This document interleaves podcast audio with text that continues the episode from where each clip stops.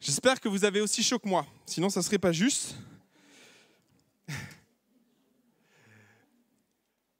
Comment vous allez? Est-ce que la rentrée se passe bien? On commence à préparer les choses avec les enfants. Nous, de notre côté, oui, voilà, c'est ça. À un moment donné, moi, il me faut une, une serviette éponge. Amen. En tout cas, j'espère que vos préparatifs se font bien pour les familles, entre autres, et puis pas que, mais pour tous ceux qui rentrent de vacances, que Dieu vous bénisse. Les reprises ne sont pas toujours simples. Hein. Euh, des fois, il y a, y a 1500 mails qui nous attendent, mais c'est pas grave. que Dieu vous fortifie dans ce temps de reprise. Euh, j'aimerais euh, ce matin partager une pensée qui est dans une espèce de suite de ce que j'ai partagé dimanche dernier. Si vous n'étiez pas là dimanche dernier, je vous inviterai à, écouter le message, il sera bientôt en ligne. Et ce passage, le, thème de mon message, c'est une clé spirituelle essentielle à notre stabilité. Et c'est important parce qu'on vit des temps qui sont compliqués. Hein. On vit des temps qui, qui nous challenge à tous les niveaux. Peut-être euh, c'est dans ton travail, peut-être c'est dans ta santé, peut-être c'est dans ta famille. Et par les temps que nous vivons, euh, il faut s'accrocher à des réalités spirituelles. Il faut s'accrocher à ce que Dieu nous a laissé. Et pour être très honnête avec vous, pendant presque, allez, ça fait maintenant pas mal d'années que je suis au Seigneur, ça fait, ça fait presque 25 ans que je suis au Seigneur. Pendant presque 20 ans de ma vie, cette euh, clé spirituelle, je l'ai toujours laissée de côté. Jamais je m'en suis servi. Jusqu'au moment où on se retrouve confronté à certaines réalités, certaines problématiques dans nos vies qui font qu'à un moment donné, Seigneur, qu'est-ce qui se passe dans ma vie? Et vous savez, euh, on n'est jamais plus euh, sensible à, l'œuvre de l'Esprit que quand à un moment donné, on en a besoin. Et dans les temps où que je passais et que je vivais, je dis Seigneur, mais qu'est-ce qui se passe? Explique-moi, je ne comprends pas ce qui se passe dans ma, tête, je ne comprends pas ce qui se passe dans ma vie. Et le Seigneur a travaillé, travaillé, travaillé, travaillé dans mon cœur. Et on va parler d'une chose qu'on entend souvent parler ce matin, mais qui prend rarement forme dans nos vies comme elle devrait prendre forme. Et c'est tellement vrai quand j'ai découvert cette réalité spirituelle, il y a comme une chape de plomb dans ma vie qui, a disparu, comme une, quelque chose qui a, pris un nouvel essor dans ma vie spirituelle. Alors, euh, je me suis permis d'introduire ce monsieur. C'est un, spécialiste du funambulisme, je ne sais pas si je peux dire ça comme ça. Et ce monsieur a tous les records du monde en termes de funambulisme. Et euh, il a parcouru 500 mètres de câble, de longueur de câble, comme ça. Et même une chose étonnante de ce qu'il a fait, c'est que il a, aussi le record de la hauteur, c'est-à-dire il a, traversé un câble à plus de 500 mètres d'altitude. Et moi, les gars comme ça, ils m'impressionnent. Et j'ai juste envie de leur dire, mais c'est quoi la clé de ton secret? Comment tu fais ça? Je sais pas, il y a tout un tas de choses dans ma vie où j'aimerais poser les questions aux gens, comment tu fais ça? Comment tu arrives à vivre ça? Comment tu arrives à faire ça? Est-ce que vous avez déjà tenté de, faire ce genre de choses? Bah, ah, Excusez-moi, mais des fois, vous avez, euh, on tend des câbles comme ça euh, dans des fêtes foraines, là, entre deux arbres, et puis vous tentez l'expérience. Je crois que le, plus que j'ai fait, c'est un, pied. Je pose le pied, le suivant, c'est par terre. Comment ils font? Et très honnêtement, par rapport à ce que certaines personnes vivent spirituellement, par rapport à, à leur ancrage dans le Seigneur, et par rapport à ce qu'on vit, on aimerait dire, hé, c'est quoi ton secret? C'est quoi ton truc? Comment tu fais? Alors ce matin, j'aimerais vous en partager un, une des clés, une des clés spirituelles qui, qui m'a fait du bien dans ma vie. Et euh, j'aimerais le faire au travers d'un premier texte euh, qui va s'afficher tout de suite, un texte qui est fort connu pour, euh, pour un élément principal. Est-ce qu'on peut passer à la vignette suivante, s'il te plaît? Si ça veut bien. Non, ça ne veut pas. Ça va vouloir dans quelques instants. C'est Paul qui parle des, trois choses qui demeurent. Vous les connaissez? Ok La foi, l'espérance et la charité en fonction des versions, c'est l'amour. Et vous savez, quand on introduit ce texte, en général, on se dit le prédicateur, il va prêcher sur Ben non. Et c'est ça qui est très intéressant dans ce texte parce que bien souvent, l'amour c'est l'arbre qui cache la forêt. L'amour est essentiel et prédominant. Évidemment, tout est, tout est fait par amour. Jésus s'est donné sur la croix. Tout ce qu'on a, c'est par amour. Dieu nous aime. Et je ne vais pas remettre en question la, la prééminence de l'amour. Non, ce matin, ce n'est pas ce que je veux faire. Mais bien souvent, on oublie les deux autres. Parce qu'on est sur un podium. Paul nous dit, il y a trois choses qui demeurent, trois choses qui sont essentielles, trois choses qui sont importantes. En effet, il y a l'amour. Et oui, sans l'amour, on n'est rien. Sans l'amour de Jésus, on n'est rien. Mais il dit aussi, il y a la foi. Et la foi, c'est aussi une chose essentielle. C'est ce que Hébreu 11 nous dit. Sans la foi, on ne peut pas être agréable à Dieu. On le sait tous, on connaît ce passage. Aussi, vous comprenez dans quelle dynamique on est. On est sur des choses fondamentales de la foi. Paul nous dit, il y a trois choses qui demeurent, trois choses qui sont essentielles. Oui à l'amour, oui à la foi. Et on est tous convaincus de la foi et de l'importance de la foi et de, de vivre la foi pour être agréable à Dieu. Maintenant, le troisième, c'est l'espérance. Et vous savez, l'espérance, c'est très particulier parce qu'on s'en fait bien souvent une idée. Et l'espérance, par moment, même, on, se dit, oh ben, on a l'amour, on a la foi, et puis quelque part, on peut mettre l'espérance un peu de côté. Et, et c'est ce que j'ai fait pendant longtemps dans ma vie. J'ai mis l'espérance de côté, je me suis appuyé sur la foi, je me suis appuyé sur l'amour, et finalement, j'ai pu tenir un certain nombre d'années comme ça en me disant, ouais, Seigneur, c'est formidable ce que je vis avec toi, je me contente de la foi. Et je vous dirais, j'ai fait une erreur dans ma vie spirituelle. C'est de ne pas considérer l'espérance sur le podium de ce qui est important dans ma vie. Et on construit nos foi et on construit nos perspectives spirituelles avec l'amour, avec la foi. Et puis un petit peu moins avec l'espérance. Alors on, a tous confiance, conscience, et on va essayer d'avancer, on va essayer d'avancer sur les diapos, si ça veut bien. Évidemment, Hébreu chapitre 6, sans la foi, il est impossible de lui être agréable. Maintenant, permettez-moi de, relever l'importance de l'espérance dans nos vies au travers d'un texte qui m'a énormément parlé, Hébreu 6. C'est pourquoi Dieu voulant montrer avec plus d'évidence aux héritiers de la promesse l'immuabilité de sa résolution, intervient par un serment. En fait, il dit deux choses. Il dit, j'ai fait des promesses et ces promesses-là, je les associe à un serment. Alors, vous avez tout un tas d'explications à ce que peut être ce serment. Vous pourrez regarder tout un tas de commentaires. Et vraiment, je ne vais pas rentrer dans le détail théologique, quoique c'est super intéressant, parce qu'il introduit la chose suivante au verset 18, afin que par ces deux choses, deux choses, la première chose, il a fait des promesses. Il a parlé à son Église. Il a parlé à son peuple il a donné des informations. Et la deuxième chose dont il nous fait, il intervient par un serment, c'est la deuxième chose. Donc des promesses et un serment. Et les théologiens se disputent à savoir quelle est la valeur de ce serment. Qu'est-ce que c'est réellement ce serment? Certains y voient une, approbation particulière de Dieu sur sa parole. Moi, j'ai envie de vous dire, et ça sera mon interprétation, et, peut-être qu'elle est erronée, mais moi, ce que j'ai comme conviction sur mon cœur, c'est que oui, Dieu a fait des promesses, mais il a fait une alliance par le sang de son Fils. Et autant il a promis, autant il a scellé ses promesses par une alliance au travers d'un sang immuable, le sang précieux de Jésus.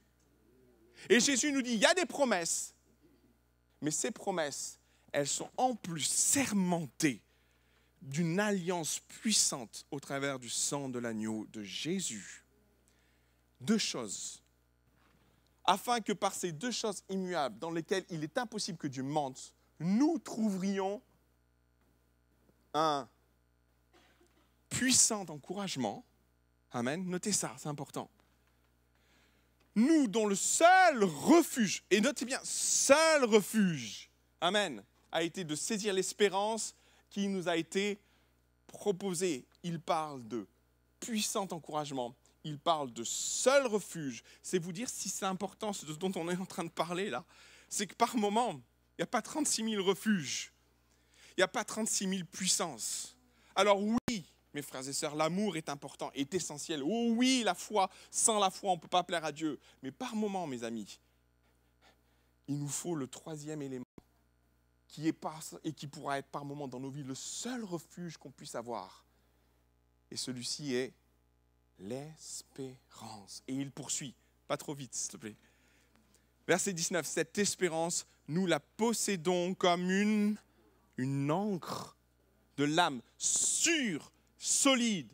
Elle pénètre au-delà du voile, là où Jésus est entré pour nous comme un précurseur, ayant été fait souverain sacrificateur pardon, pour toujours, selon l'ordre de Melchisedec.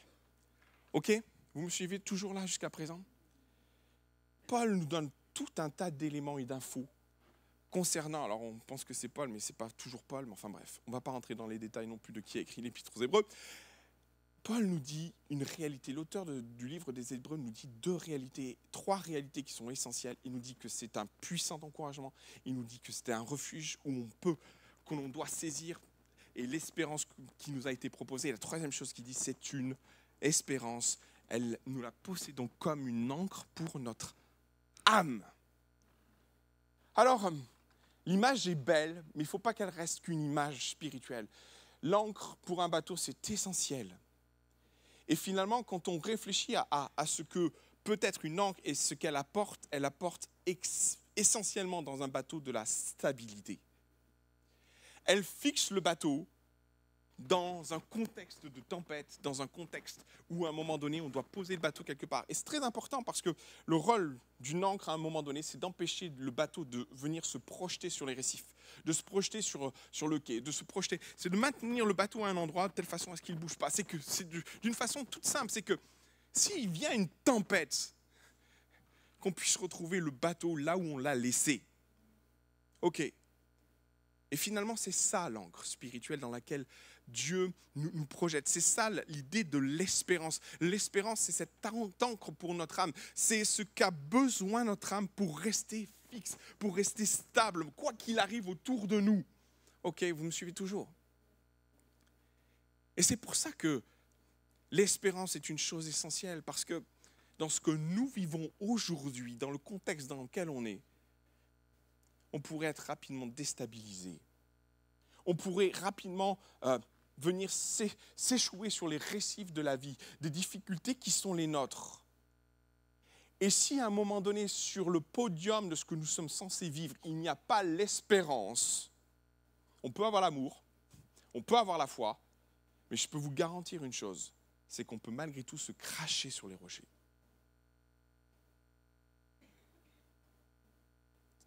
Il faut comprendre une réalité qui, est, qui pourrait être euh, aborder de façon très psychologique, notre âme, notre cœur, notre être entier a besoin d'espérer. C'est un besoin vital. Et on n'en prend pas toujours conscience jusqu'à ce qu'à un moment donné dans nos vies, on passe par certaines difficultés qui font que les récifs de la vie nous amènent sur le terrain du désespoir. Et quand on est dans cette zone de désespoir, quand on vit cette zone de désespoir et qu'on a la foi et qu'on a l'amour, s'il n'y a pas l'espérance, mon frère, ma sœur, tu vas te cracher sur les récifs. C'est tellement vrai cette réalité que le monde l'a compris. Par moments, même avant les chrétiens, même avant l'Église. J'aimerais vous donner trois citations parce que le monde ne connaît pas notre espérance mais par contre, le monde connaît l'espoir. La différence entre l'espérance et l'espoir, l'espérance, c'est celle que nous avons en Dieu, l'espoir, c'est celle que l'homme se crée. Et bien souvent, l'espoir a été un élément de survie majeur. L'espoir fait vivre. On connaît tous ces expressions. Regardez ce que Charles de Gaulle va dire à la fin de l'espoir. La fin de l'espoir est le commencement de la mort. Il dit finalement, quand il n'y a plus d'espoir, c'est fini en fait. Et puis vous avez euh, Jean Prieur qui va dire Tant qu'il y a de l'espoir, il y a de la vie. Le monde l'a compris, l'a tellement compris, que même des études ont été faites. C'est un, psychologue qui, était juif, juif pardon, et qui a fini dans les camps de concentration. Euh, je pourrais vous dire euh, son nom, je, l'ai dans mes notes, mais là, il m'échappe complètement ce matin, c'est pas grave. Et ce psychologue, alors qu'il est dans un, dans un camp de concentration, décide de faire une étude à son échelle de ce qu'il voit et confronté à la mort journalière de, tous, ses, compatriotes, de tout son peuple qui passait et, qui allait mourir dans, les, chambres, à gaz, euh, il a regardé la population qui était autour de lui. Et ceux qui s'en sortaient le mieux, c'est ceux qui se nourrissaient d'un espoir. L'espoir de retrouver leur famille, l'espoir de se dire que ça va s'arrêter, l'espoir de repartir sur un projet. Ils se nourrissaient d'un espoir. Et permettez-moi de vous dire une chose, spirituellement, Dieu l'a tellement bien compris qu'il nous l'a dit. Notre âme a besoin de se nourrir d'espérance pour avancer. C'est comme un carburant spirituel, c'est comme un élément qui nous donne d'avancer. Et si nous ne nourrissons pas notre âme d'espérance, quoi ait l'amour, quoi ait la foi, je peux vous assurer d'une chose, c'est que les récifs vont vous attendre.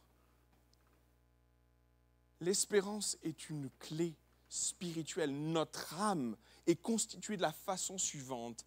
Elle a besoin d'être nourrie d'espérance. Et si elle n'est pas nourrie d'espérance, elle va s'écraser. Est-ce que tu peux passer sur la vignette suivante, s'il te plaît? Alors si nous comprenons l'importance de l'espérance et que nous la contextualisons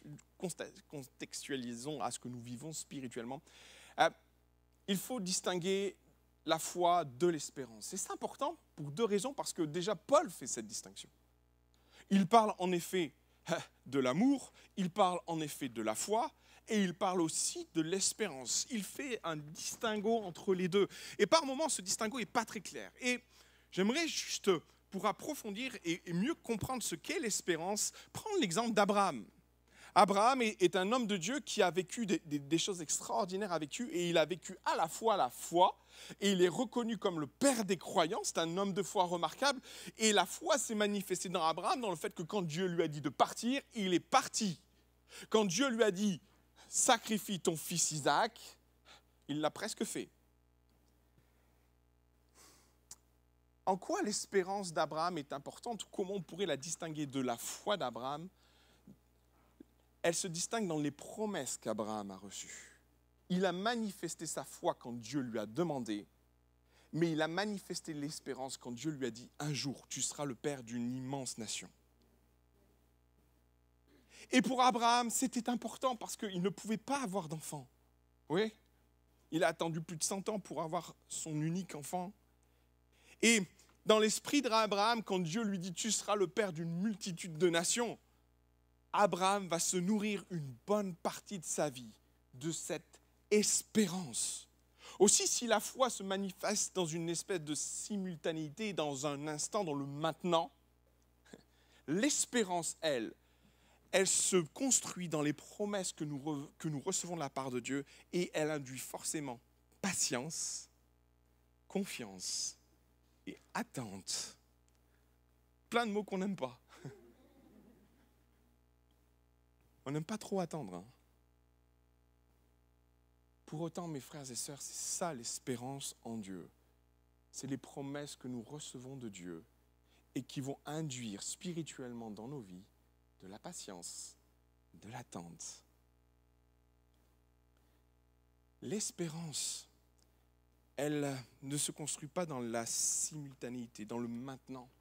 L'espérance, elle se construit dans ce que nous recevons de la part de Dieu et que nous gardons dans notre cœur dans l'attente de voir la chose se réaliser. Et ce passage d'Hébreu chapitre 6 dit, voilà, mais euh, non seulement j'ai promis, mais j'ai certifié mes promesses au travers de mon alliance en Jésus. Donc ces promesses sont oui et amen. On peut espérer dans ce que Dieu nous donne et dans ce que Dieu nous avons reçu. Aussi, allons plus dans le concret de ce que pourrait être l'espérance pour chacun. Avec le temps, j'ai compris que l'espérance que nous recevons de Dieu a deux orientations. Elle a premièrement une orientation céleste, vous êtes d'accord avec moi? Et en particulier, Hébreu 6 fait référence à cette réalité qui nous attend derrière le voile, où finalement nous avons notre nom inscrit dans le livre de vie. Elle est promise et elle est scellée par le sang de l'agneau. Amen. Mais j'aimerais aussi te parler des promesses qui t'appartiennent ici-bas, de ce que nous sommes censés recevoir et attendre de Dieu ici-bas aussi, parce qu'il y a des promesses aussi pour ici-bas. Et c'est ces deux axes qui sont importants de se nourrir dans notre cœur de, ces deux niveaux d'espérance. Oui, on a l'espérance céleste, mais on a aussi l'espérance de ce que Dieu veut accomplir ici-bas dans nos vies et dans nos cœurs. Et on a autant besoin des deux. Pourquoi je dis ça? Parce que le chrétien a un ennemi.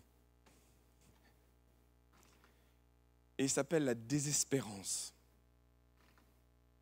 Vous avez déjà entendu parler de la désespérance On entend souvent parler du désespoir. Mais c'est la version chrétienne. La désespérance. Ne plus être en capacité d'être dans cette attente de ce que Dieu va produire. Ne plus y croire. Et cette désespérance mine le cœur du chrétien. Comme je l'ai dit tout à l'heure, c'est la quatrième fois que je vais le dire. On peut avoir la foi, on peut avoir l'amour, mais s'il n'y a pas l'espérance, le récif nous attend. Pour être simple et, pour reprendre ce que je disais la semaine dernière, je me permets d'approfondir ce thème-là parce que on a parlé de Pierre qui a sombré dans un sommeil, mais on a parlé aussi d'Élie, qui à un moment donné, à peu près la moitié de son ministère, Élie, va complètement tomber dans, dans la désespérance la plus totale. C'est un moment critique de son ministère. Il a tout accompli, il a déployé le zèle de l'Éternel, il a tout fait ce que Dieu lui, demandait de faire. Et pour autant, il n'a pas réussi à ramener le peuple d'Israël dans le droit chemin. C'est tellement violent pour Élie qu'au final, Akab cherche à le tuer. Oui On y est? Chapitre 19 de Un roi. Et alors qu'il est poursuivi, il décide de s'isoler, il va, il va arriver sous un arbre, il va dormir, et puis il arrive enfin à Horeb, et il a cet échange avec Dieu. Un échange assez, assez surréaliste, parce que Dieu lui parle, euh, Élie ouvre son cœur, balance tout ce qu'il a sur son cœur, dit voilà, il y a tout un tas de choses qui vont pas, euh, j'ai déployé les ailes de l'Éternel, et puis maintenant je suis resté seul, et maintenant il cherche à m'ôter la vie. Élie dépeint un, un décor désastreux il est dans la désespérance. Et il sombre avec la désespérance au point de dire Hé, reprends-moi maintenant. C'est bon. J'ai donné. J'ai souffert, j'ai déployé, j'ai fait tout ce que j'avais à faire, Seigneur, là, c'est plus possible. Et Élie, euh, et, dans, il demande la mort. Et pour autant, comprenez, il a foi en Dieu. Il croit en l'amour de Dieu. Mais vous savez ce qu'il est en train de vivre là? Le manque d'espérance. Il est en train de sombrer, sombrer, sombrer, au point de dire, Seigneur, hé, j'ai une autre espérance, celle de mon salut, reprends-moi maintenant.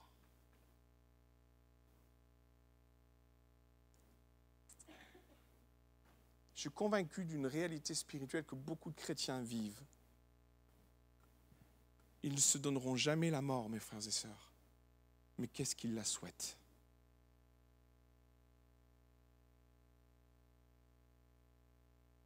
Ils ne se donneront jamais la mort, mais ils prient pour que le Seigneur les reprenne.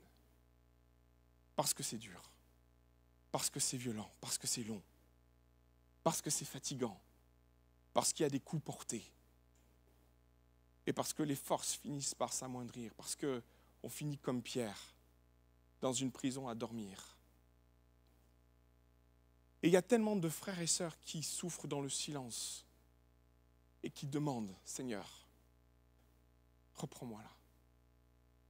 Reprends-moi. Alors on s'accroche à l'espérance céleste. Oui, elle est là, elle existe. Et quand la désespérance terrestre nous prend, elle nous coule. Peut-être on s'endort spirituellement, peut-être on se rebelle contre Dieu, peut-être on crie vers Dieu, peut-être on finit par lâcher la main de Dieu. Le résultat est le même au final on peut demander la mort comme on peut finir par s'éloigner de Dieu. Et c'est là qu'on se rend compte de toute l'importance de l'espérance. Quand elle n'y est plus, la désespérance nous guette et les récifs avec. Et spirituellement, je voudrais partager ce que Dieu va dire à Élie. Parce que ce passage, il, m'a fait tellement de bien. Alors Élie se plaint au verset, au verset 14, Voici, dans Roi chapitre 19, écoutez simplement. Et voici une voix lui fit entendre ces paroles. Que fais-tu ici, Élie? Il répondit, j'ai déployé le zèle de l'Éternel, le Dieu des armées. Il a la foi, Élie. Car les enfants d'Israël ont abandonné ton alliance, ils ont renversé tes hôtels, ils ont tué par l'épée les prophètes. Je suis resté moi seul et il cherche aujourd'hui à m'ôter la vie. Waouh Il est au bout du bout. Et il poursuit et il dit, l'Éternel lui dit, va, reprends ton chemin par le désert jusqu'à Damas. Et quand tu seras arrivé, tu oindras Azaël pour roi de Syrie, tu oindras aussi Jéhu. Et je vais poursuivre pour roi d'Israël, tu oindras Élisée pour prophète à ta place. Et il arriva que celui qui échappa à l'épée d'Israël, d'Azaël, je ne vais pas forcément trop prolonger, mais Élie partit de là et il trouva Élisée qui labourait et va se mettre en place une nouvelle perspective dans la vie d'Élie. Vous savez ce que Dieu est en train de faire avec Élie là? Il est en train de lui mettre un nouveau projet, une nouvelle direction. En fait, Dieu est en train de dire à Élie, tout ce que tu as fait en Israël, c'est bien, tu as bien bossé, mais j'ai un autre projet pour toi maintenant. J'ai quelque chose de différent pour ta vie. J'ai besoin de mettre en place quelque chose. Et il va lui donner plusieurs missions, et une en particulier, celle de, de mettre en place Élisée à sa place. Mais ce que la Bible ne nous dit pas, c'est que cette période-là va durer longtemps. On ne se rend pas bien compte, mais le nouveau projet que Dieu avait pour Élie, c'était de bâtir des fils de prophètes. Ouais. Alors ça, la Bible ne le dit pas comme ça. Mais quand vous vous rendrez compte de, de ce passage où Élie va faire la transition avec Élisée, où Élie va monter dans un chariot de feu, Élie va faire le tour des différentes maisons fils de prophètes, parce que Dieu lui dit, mais il y en a plein qui, qui n'ont pas plié le genou, et il faut que tu t'en occupes. C'est ta nouvelle mission. Et Élie, pendant cette période de transition où le, premier ministère d'Élie, qui est un ministère de puissance, va, va disparaître. On va plus du tout entendre parler d'Élie. Et pendant presque une, dizaine, voire une vingtaine d'années, le ministère d'Élie va prendre une autre tournure. Il va enseigner, il va former, il va mettre en place les écoles de prophètes. Dieu va offrir à son serviteur de nouvelles perspectives. Là où sa vie s'arrêtait, ses projets s'arrêtaient, où il vivait la désespérance, Dieu met sur son cœur quelque chose de nouveau, un nouveau projet. Et Élie repart. Il dit, reprends ton chemin, Élie. Et Élie va reprendre ce chemin, va travailler avec Élisée et va travailler à communiquer à Élisée ce qu'il a besoin de savoir pour prendre la suite, pour établir les fils de prophètes. Et Élisée va faire un travail remarquable. Il va prendre la succession des fils de prophètes. Et merci Seigneur, on en entend encore parler des fils de prophètes. Alors j'en viens à mon point. Parce que tu peux être dans la désespérance aujourd'hui de ce que tu vis, de ton quotidien, de tes combats et de tes luttes et finalement tu sens que c'est en train de gangréner ton cœur et ton âme. Et tu as le droit, parce que ça arrivait à plus d'un, ça arrivait à des ministères comme Élie, ça arrivait à Pierre, ça arrivait à plus d'un, d'un moment donné de se retrouver dans cette impasse spirituelle, de dire, mais Seigneur, où est mon avenir? Et il y a ce texte extraordinaire, tu peux le mettre s'il te plaît, si ça veut bien. Jérémie chapitre 21, verset 11. Vous voulez, lire, vous voulez bien qu'on le lise ensemble? Car je connais les projets que j'ai formés pour vous, pour moi, dit l'Éternel, projets de paix et non de malheur, afin de vous donner un avenir. Je donne des perspectives à ton âme, des projets à ton âme, j'ai une vision pour ta vie. Et si tu es dans une impasse de désespérance aujourd'hui, j'ai un avenir pour toi et de les espérance. Ça ne s'arrête pas là. Ça ne s'arrête pas comme ça. Et si nous avons une espérance céleste, mes frères et sœurs, merci Seigneur, moi je suis convaincu qu'il y a de raisons d'espérer pour ici-bas encore. Oui. Et je laisse ce verset sur ton cœur toi qui passes par la désespérance de ce que tu vis et qui est en train de gangréner ton âme, Dieu avait un projet pour Élie et il lui a donné de nouvelles perspectives. Jérémie nous dit Hé, j'ai des projets de paix et non de malheur, afin de vous donner un avenir. Nourris ton âme. Nourris ton âme de ce que ton Dieu a des perspectives pour toi des projets de paix et non de malheur, afin que ton espérance reprenne des couleurs.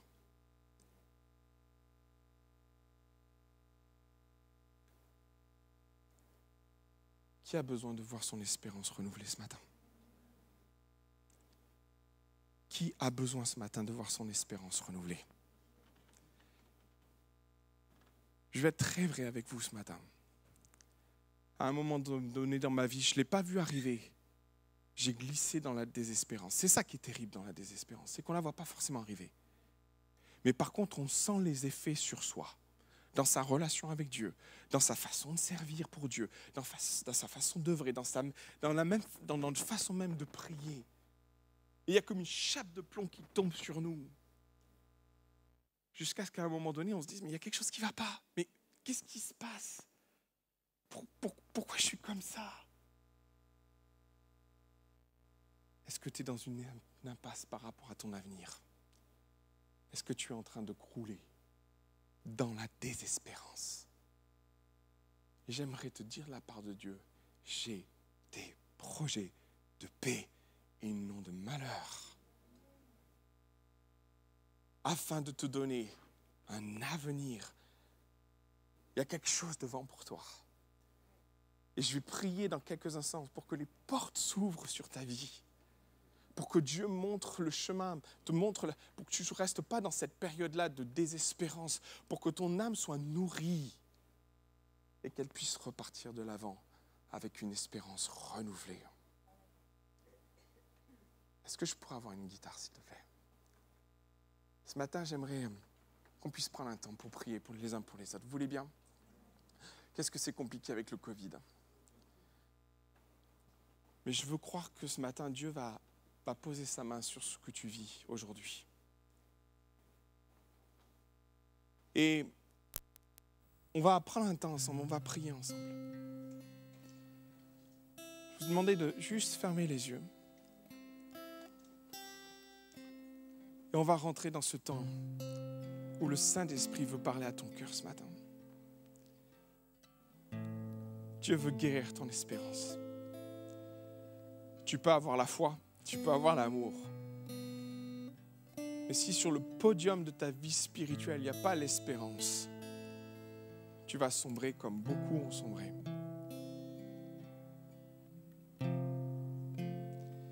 Ce matin, tu constates dans ta vie que tu es en train de sombrer. Petit à petit, peut-être tu t'endors, peut-être tu as osé faire la prière d'Élie en disant, mais reprends-moi Seigneur. C'est trop dur, c'est trop compliqué. Cette prière, elle est tellement lourde, elle est tellement... Elle sort tellement de ton cœur. Je ne la juge pas, parce qu'à un moment donné, tous dans nos vies, on peut formuler des prières de ce genre, parce qu'on ne peut plus. Peut-être tu es dans la prison comme Pierre, tu as deux gardes autour, tu as les sentinelles qui tournent, tu as des portes, et, et ça nourrit ta désespérance de te dire, mais comment je peux en sortir? Peut-être tu es comme Élie et et c'est dans ta famille où c'est compliqué, où c'est difficile, il y a tellement d'opposition. Peut-être c'est dans ton travail. Tu rentres de vacances, la boule au ventre, et puis tu te dis, voilà, je vais... C'est ça, c'est ça mon impasse. C'est tellement lourd sur ton cœur, tellement lourd sur ton cœur. Mais Jérémie, Dieu parle au travers de la bouche de son Jérémie, j'ai des projets de paix et non de malheur j'ai des perspectives d'avenir pour toi et pour ton espérance.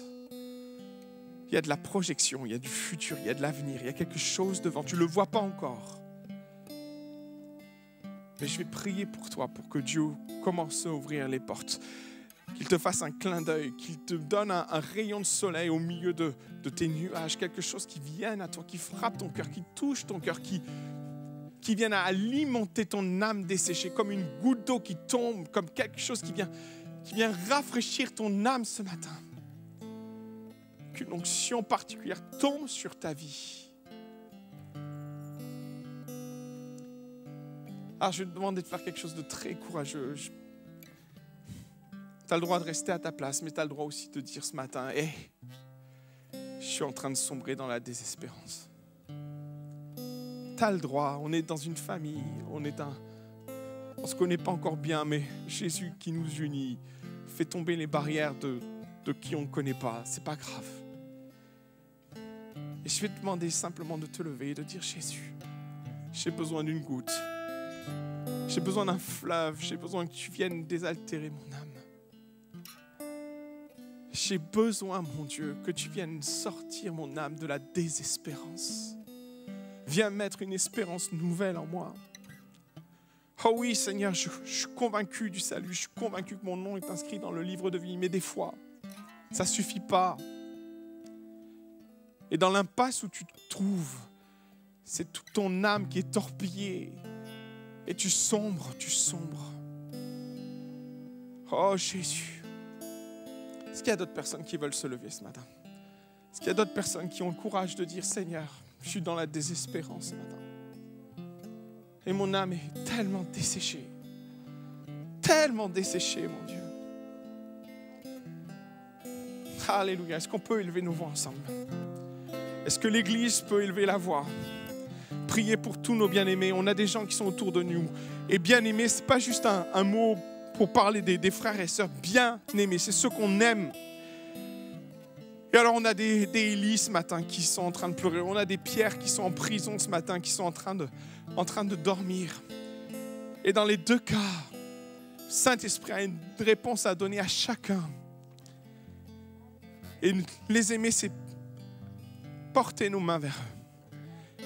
Et c'est de prier pour eux. Et de dire, Jésus, viens au secours de nos bien-aimés. Pose ta main sur eux. Renouvelle leur espérance. Renouvelle leur espérance. Ne permets pas que leurs pieds chancellent. Ne permets pas que leur âme s'effondre. Ne permets pas qu'ils viennent à mourir de soif en chemin. Renouvelle en eux l'espérance de ton salut. Mais renouvelle aussi en eux l'espérance que tu es un Dieu d'avenir, que tu es un Dieu de perspective, que tu es un Dieu de solution là où il n'y en a plus, que tu es un Dieu qui ouvre les portes des prisons, que tu es un Dieu qui renouvelle ses serviteurs, qui leur offre des chemins différents, des nouvelles perspectives, des choses qui viendront alimenter leur cœur et leur âme. Dessécher ton âme, mais vivifiée, elle sera par la puissance de l'action du Saint-Esprit. Oh Jésus, manifeste-toi ce matin. Manifeste-toi ce matin. Au nom de Jésus. Au nom de Jésus. Au nom de Jésus. Que ton nom soit loué et béni, Seigneur. Amen et Amen. Alléluia.